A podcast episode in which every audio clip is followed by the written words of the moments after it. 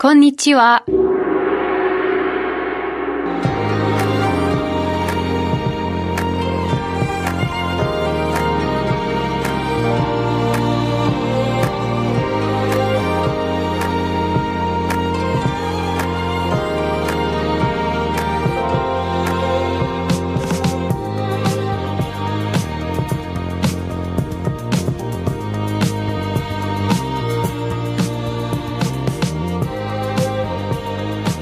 Dia, Tóquio! Estamos de volta, chegando ao dia 6 do Contra-Regra nos Jogos e encerrando essa nossa viagem pela Oceania. O país escolhido hoje é o Kiribati.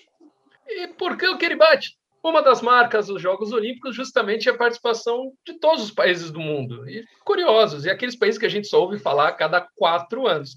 É o caso do Kiribati, convenhamos. Ninguém ouve falar do Kiribati, vai abrir o jornal, oh, Kiribati. Não tem Kiribati. E ele é uma das menores nações do mundo. São apenas 120 mil habitantes, distribuídos em, olha lá, 32 atóis. Aí me perguntam aqui no grupo que são atóis.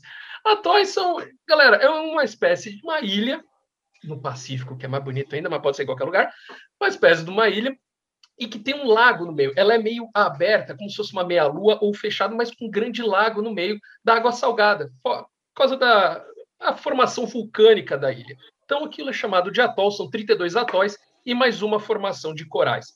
Esse é o Kiribati. Eu acho que o Felipe já começou a contar suas curiosidades, mas enfim, eu acho que tem curiosidade depois também.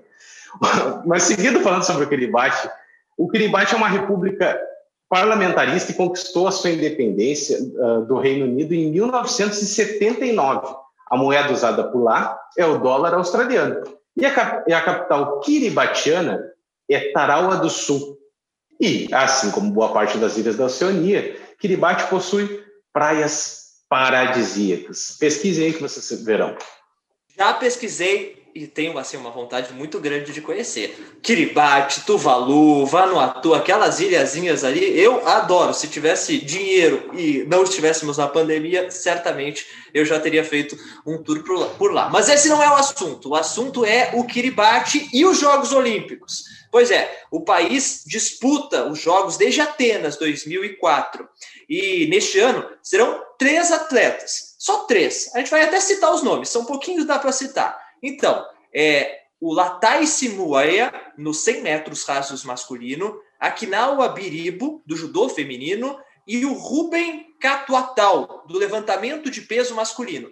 Eles tentam um feito inédito para o país, conquistar a primeira medalha olímpica do Kiribati. É, e assim como o Alessandro já disse, a dele delegação kiribatiana normalmente ela é reduzida, sendo três apenas três o número máximo de atletas que já disputaram uma edição dos Jogos.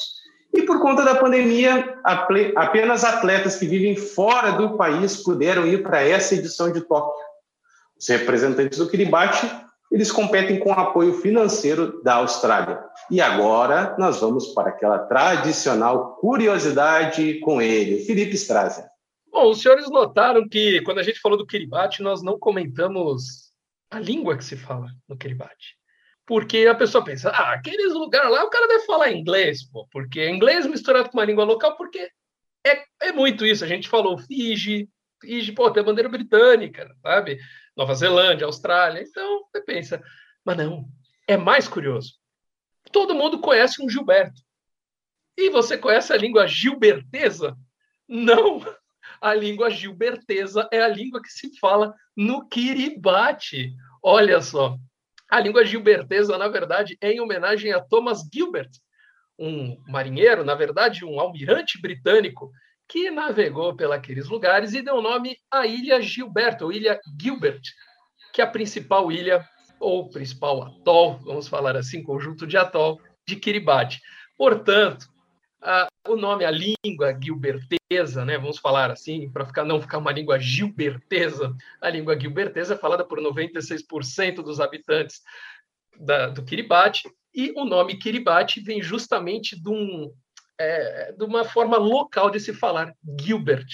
Então, o nome do país, na verdade, é até em homenagem ao senhor Thomas Gilbert, a língua gilbertesa que se fala no Kiribati, Olha aí, acabamos de falar no outro programa sobre a Tasmânia, do senhor Tasman, e agora o senhor Gilbert, que deu nome não só para uma ilha, mas também para uma língua inteira.